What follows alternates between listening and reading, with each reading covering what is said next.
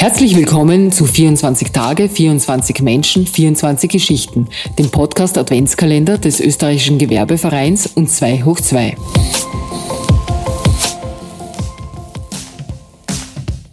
Herzlich willkommen bei 24 Tage, 24 Menschen, 24 Geschichten. Mein Name ist Sascha Ladurner und wir starten nun gemeinsam in diesen hoffentlich entspannten zweiten Adventssonntag. Wenn man heutzutage über Architektur spricht, kommen einem schnell Bilder in den Kopf von prachtvollen Museumsbauten, Fußballstadien, deren Nachnutzung mehr als fraglich scheint, oft auch hässliche Fachmarktzentren an Ortsrändern und im besten Fall das moderne Einfamilienhäuschen am Land. Nun stellen Sie sich aber vor, Architektur würde sich vermehrt damit auseinandersetzen, bereits Bestehendes zu adaptieren, besser und modernen Ansprüchen genügend zu machen renovieren statt neu zu bauen, erhalten statt abzureißen. Wie sich Architekten aktiv einbringen können, um eben diesen Wandel weg vom Errichten neuer Bauten hin zum Erhalten bereits bestehender Substanz zu schaffen, welche Schwierigkeiten sie bei der Überzeugung von Bauherrinnen gerade im Privatbereich haben und warum die Kreativität keinesfalls unter diesen Bedingungen leidet, All das erklären uns Petra und Wolfgang Bereuter vom Architekturbüro Bereuter heute im Gespräch mit Dagmar Bachrich.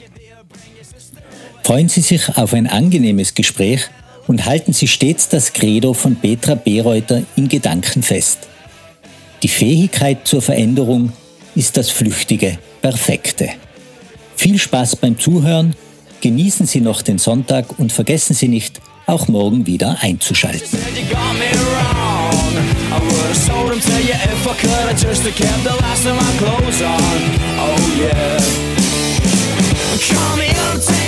Ja, herzlich willkommen Petra und Wolfgang Bereuter vom Bereuter Architekturbüro. Wir freuen uns, dass ihr heute mit dabei seid. Hallo. Hallo. Heuer haben wir uns zum Thema gemacht, dass wir bei Unternehmen nachfragen, was sie nicht alles leisten müssen, ob das nicht manchmal auch überfordert. Also wir sind, wir müssen Kunden gewinnen, wir müssen ähm, die Aufträge machen und durchführen natürlich. Wir haben aber auch sämtliche Wandelfragen als Unternehmerinnen und Unternehmer zu schaffen sei es der Klimawandel, der Architekturwandel. Und da wollten wir nachfragen und nun heute konkret bei euch, wie gelingt es denn in eurem Unternehmen inmitten einer manchmal turbulenten Außenwelt fokussiert zu bleiben? Ja, antworte ich gern darauf. Wir haben dadurch, dass wir sehr unterschiedliche Kompetenzen jeweils abdecken, ist das auch gut aufgeteilt.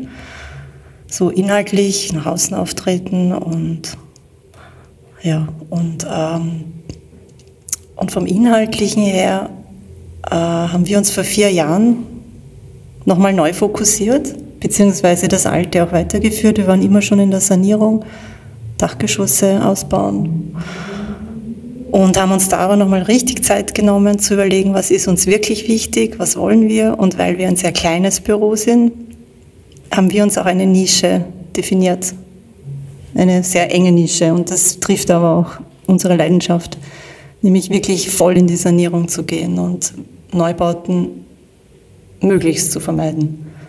Das hat dann schon wieder mit Architektur und, und wie wirkt Architektur in der Welt und Klimawandel zu tun. Mhm. Das heißt, eure Strukturierung und Fokussierung hat euch dann eigentlich auch äh, dieses Dranbleiben an einem Thema verschafft. Genau, also es fällt uns leicht, weil wir ohnehin wissen, was wir wollen und was uns wichtig ist. Und ist sicher das beste Mittel, um fokussiert zu bleiben. Ja.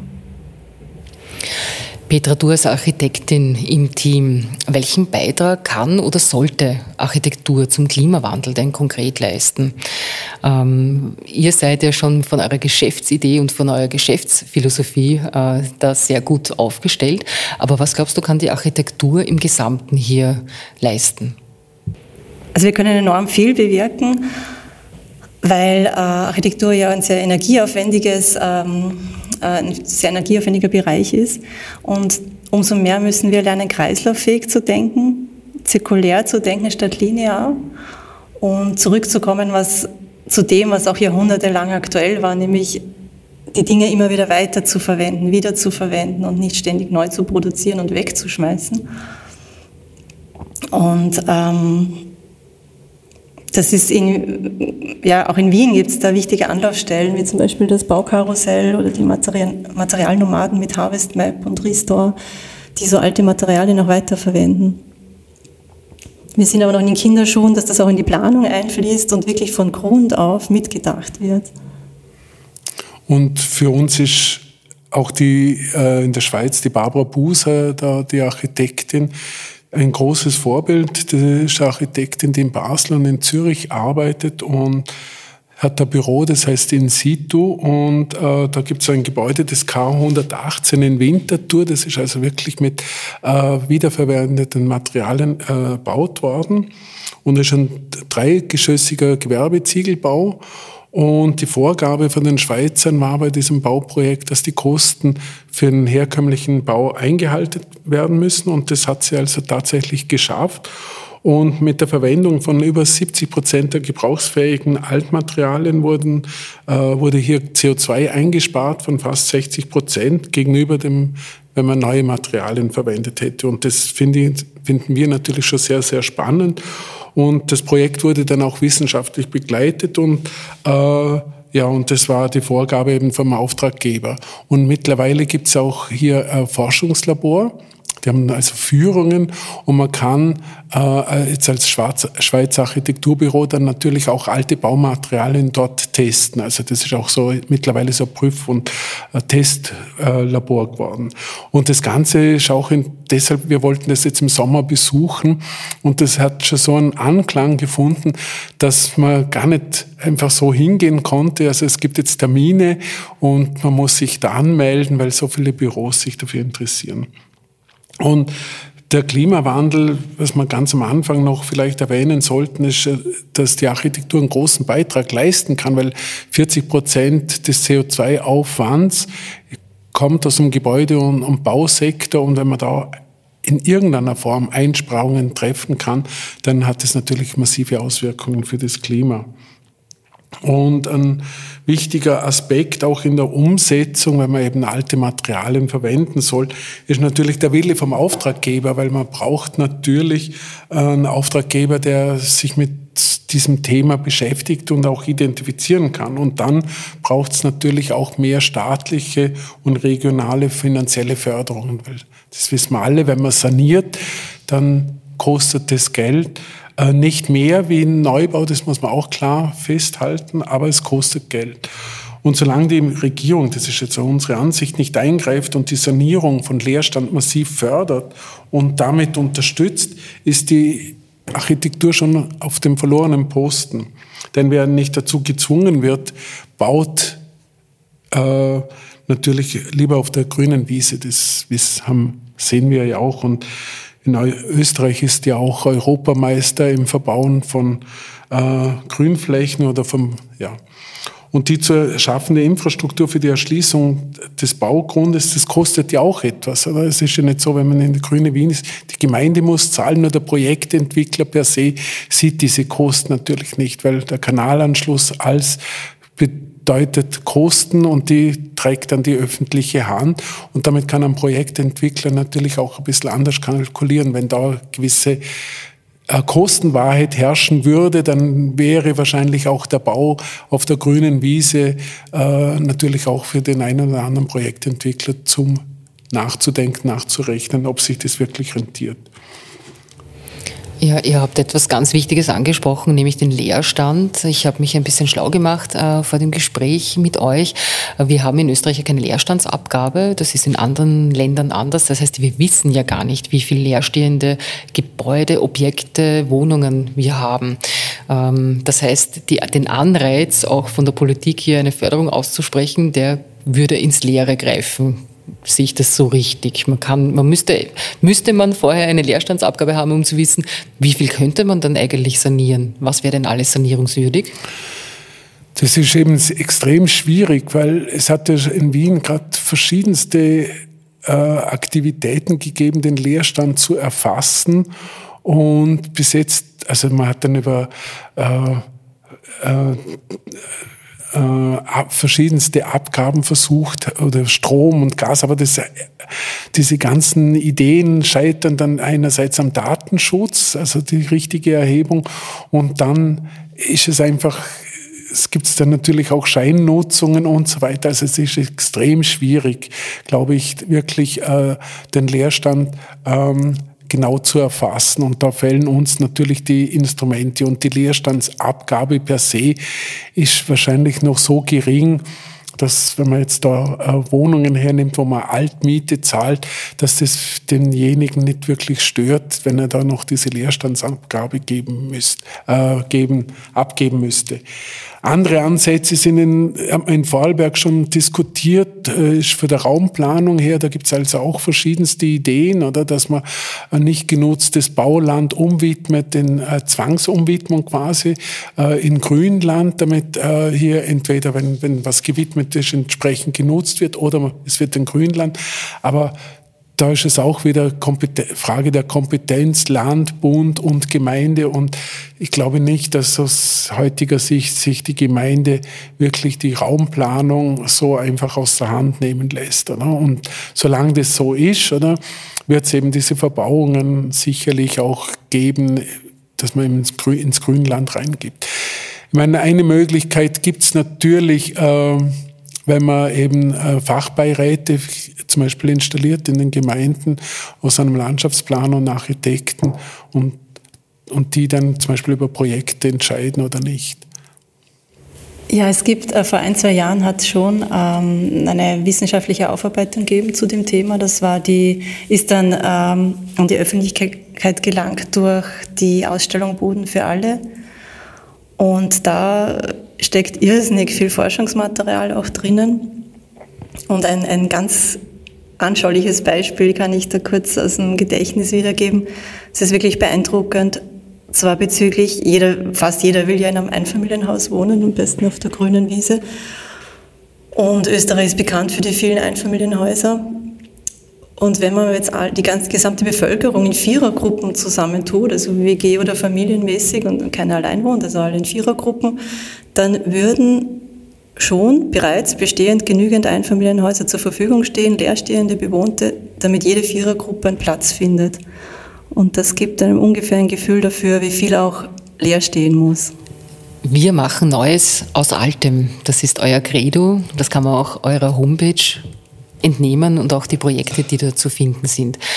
Ähm, ihr habt es beide schon angesprochen, ihr seid die Botschafter dafür, dass äh, man Objekte, die älter sind, die schon länger leer stehen, einfach wunderbar sanieren kann. Euer Büro ist ein, ein wunderbares Beispiel davon. Ich empfehle jedem, sich die Homepage anzusehen. Äh, man fühlt sich da extrem wohl. Die Verbindung aus altem und Holzbauweise ähm, äh, ist einfach wirklich, wirklich sehenswert. Erzählt ein bisschen mehr von eurem Unternehmen. Wie kommt ihr zu den Leuten oder zu den Bauträgern, dass ihr sie begeistert, euren Weg mitzugehen? Wie macht ihr eine, eine Bewusstseinsmachung in der Bevölkerung? Was fällt euch dazu ein und äh, wie nehmen die Leute dann die, eure Projekte an? Äh, wir sehen schon, dass es schwierig ist, äh, zu überzeugen, dass es sich lohnt, den Altbau zu erhalten und daraus mehr zu machen. Für uns persönlich ist es immer mehr als ein reiner Neubau, weil da auch so viel Geschichte drinnen steckt. Vielleicht ähnlich wie bei einem Menschen mit viel, viel Erlebnissen und vielen Geschichten, das strahlt dann einfach auch aus. Und es ist schon viel da, mit dem man was machen kann. Das ist sehr faszinierend. Und wir versuchen, die Menschen damit anzustecken und sie, sie zu überzeugen. Also steckt aber doch alles noch sehr in den Kinderschuhen. Da wäre auch viel Aufklärungsarbeit von ja, von den Gemeinden auch notwendig, nicht alles neu zu bauen, sondern vorher zu überlegen, was können wir nutzen und also wir sind ja auch äh, Sanierungsvorberater in Vorarlberg und äh, das geht über das Energieinstitut und da sind wir circa zwölf Architekten, die äh, sanierungswillige Einfamilienhausbesitzer, Erben von Familienhäusern und äh, dergleichen ähm, die kommen dann an, die wenden sich ans Energieinstitut und bitten eben um eine Vorberatung. Und da sind wir eben auch integriert und äh, haben eben auch jetzt da drei Projekte. Äh, abgewickelt, wobei beim dritten sind wir noch dran, aber es, so wie die Petra sagt, es ist relativ schwierig, weil die, die Zuständigen, also die Bauherren oder Besitzer von Einfamilienhäusern sich oft sehr, wirklich sehr schwer tun, Entscheidungen zu treffen, weil Jetzt unsere Bauherren, die sind alle so zwischen 60 und 70 Jahre alt. Oder da fängt mal die erste Frage an, soll ich überhaupt investieren? Soll ich was umbauen? Äh, das ist mal das Erste. Dann, dann die Gewohnheit, soll jetzt mich da lösen? Soll jetzt da das ganze Haus? Also es gibt sehr, sehr viele Fragen und da äh, sind wir dran und sehen, dass es äh, sehr, sehr viel Kommunikation benötigt. Die Beispiele, wie du erwähnt hast, gibt es natürlich zu Genüge, die zeigen, dass ein Umbau sich wirtschaftlich und opti also man kann einfach viel mehr äh, rausholen aus einem Haus und wir kennen ja alle diese 80er Jahre Häuser mit riesigen Stiegenhäusern und so weiter. Äh, also es ist eine Herausforderung. Die Sanierungsquote in Österreich ist extrem niedrig. Also die erhöht sich äh, eigentlich überhaupt nicht. Also es gibt immer wieder Bemühungen von der Regierung, das auf 2,7, 3 Prozent zu erhöhen. Wir, wir liegen überall bei einem Prozent. Also es ist ein, ein schwieriger Prozess. Ähm, und, und, und auf deine Frage zu unserem Büro hin, äh, wir haben unser Büro eben aus einem alten Kaffeehaus heraus äh, saniert und äh, mussten da auch den Bauherrn entsprechend überzeugen. Und für uns war es am Anfang schon auch so, dass wir nicht gewusst haben, in welchem Umfang die Sanierung stattfindet. Oder? Und dann haben wir eben gesehen, es macht nur Sinn, wenn wir es komplett entkernen und alle nicht tragenden Bauteile entfernen und haben dann natürlich auch den Putz abgeschlagen, haben dann die Ziegelwände neu, äh, äh, äh, neu aufgezogen und haben das Ziegelgewölbe freigelegt und also alle Fugen äh, freigelegt und neu verputzt. Und dann haben wir eben mit Vollholz und unbehandeltem Vollholz die ganzen Bauteile innerhalb von fünf Wochen ähm, äh, ausgeführt und eingebaut. Und das ist auch das Tolle am Holzbau, die Vorfertigung. Also man hat immer sehr, sehr kurze Bauzeiten. Wir haben ähm, aufgrund unseres persönlichen Zugangs dann mit Vorarlberger Handwerkern das umgesetzt und die haben das alles in Vorarlberg vorgefertigt und sind fünfmal eine Woche gekommen nach Wien und haben das ganze Büro dann komplett äh, ein umgebaut. Und, äh, auf die, und das war für uns sehr wichtig, eben auch als Anschauungsprojekt für zukünftige Bauherren zum zeigen, was man mit Holz und mit Lehm eben auch machen kann. Wir haben also vier Zentimeter Lehmputz drin, wir haben Wandheizung, Fußbodenheizung und wie gesagt Weißtanne, Ahornmöbel selber entworfen und Braunkern-Eschenboden auch unbehandelt eingezogen. Und ich denke mal, dass es ein schönes Beispiel ist, wie äh, alt und neu kombiniert werden kann. Ja, Neues aus Altem ist für uns äh, ein Leitsatz. Und es gibt eine sehr schöne Interpretation vom japanischen Wabi-Sabi-Prinzip also eine Auslegung, die kann ich zitieren, das ist ein sehr schöner Satz, nichts bleibt, nichts ist abgeschlossen und nichts ist perfekt. Und das trifft eigentlich diesen Gedanken des Weiterbauens. Man darf das nicht abgeschlossen und, und fertig sehen, sondern es geht immer weiter. Und ein Gebäude, das sehr gut geplant ist, in guter Qualität geplant ist, nimmt man auch immer wieder die Gründerzeithäuser als Beispiel, das passt auch für die nächsten fünf Generationen weil es eher neutral, großzügig geplant ist und man kann da unterschiedliche Funktionen dann in unterschiedlichen Zeiten und mit geänderten Lebensbedingungen eigentlich unterbringen und sich wohlfühlen. Ja, wunderbar. Das sind sehr, sehr schöne Schlussworte. Ich bedanke mich sehr für das Gespräch mit euch. Ich wünsche euch von Herzen, dass ihr sehr, sehr viele Leute begeistern könnt, in Zukunft ähm, zu sanieren. Weil was mir besonders gefällt an diesem Vorhaben ist, du hast es vorhin gesagt, Petra, äh, ein Haus hat einen Charakter. Es ist äh, ein bestehendes Objekt mit Geschichte und man kann diese Geschichte wieder auffrischen und weiterführen. Und in diesem Sinne, wünsche ich euch die allerbesten Voraussetzungen, dass ihr viele begeisterte Sanierungsbewohner Personen, Menschen, Bauträger kennenlernt. Herzlichen Dank. Danke, vielen Dank. Danke.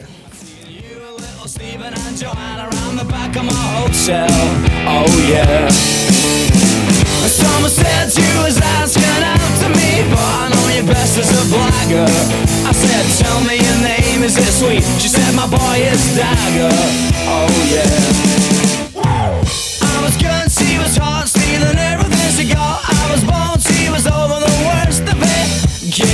thank you, dear. Bring your sister over here. Let her dance with me just for the hell of it.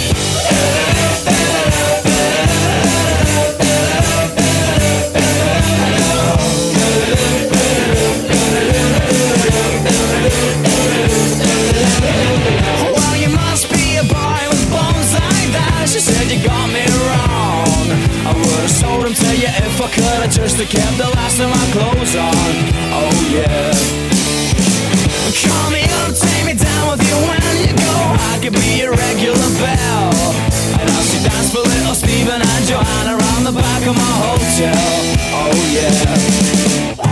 I was good, she was hot, stealing everything she got. I was bold, she was over the worst of it. Give me gear, thank you dear. Bring your sister over here, let her dance with me just for the hell of it.